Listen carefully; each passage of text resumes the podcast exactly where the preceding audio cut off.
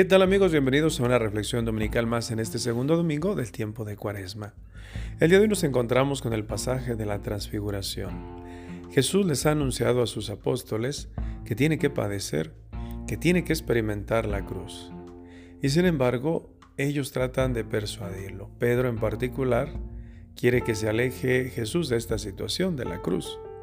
Santiago y Juan, en cambio, le han pedido un lugar privilegiado en el reino de los cielos.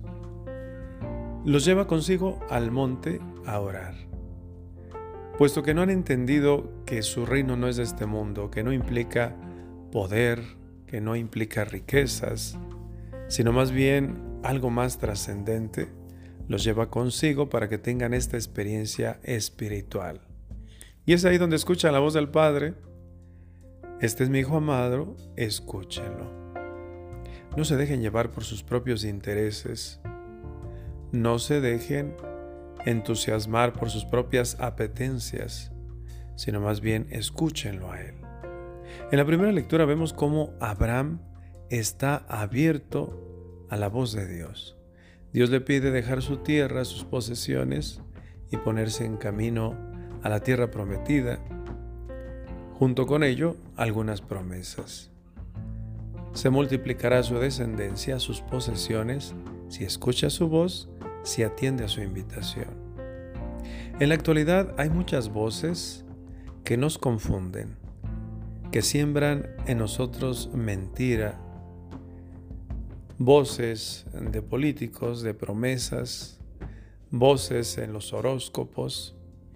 Escuchamos personas que se dicen saberlo todo, cuando simplemente nos confunden, nos sumergen en la mentira. Tenemos que dejarnos guiar solamente por la voz de Dios. ¿En dónde? En la oración.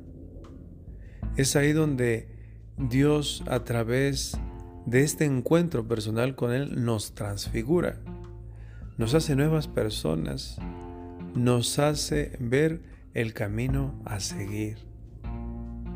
Ojalá que entendamos que los valores de este mundo simplemente nos llevan a un destino que confunde, que es material, que es temporal.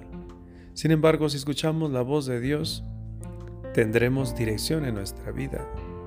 Tendremos promesas que se cumplirán si aprendemos a abrir nuestros oídos y nuestro corazón a, a Cristo el Señor.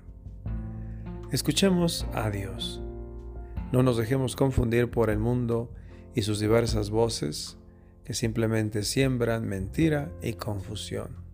Dejémonos llevar por los valores del reino. Que tengan todos un excelente domingo.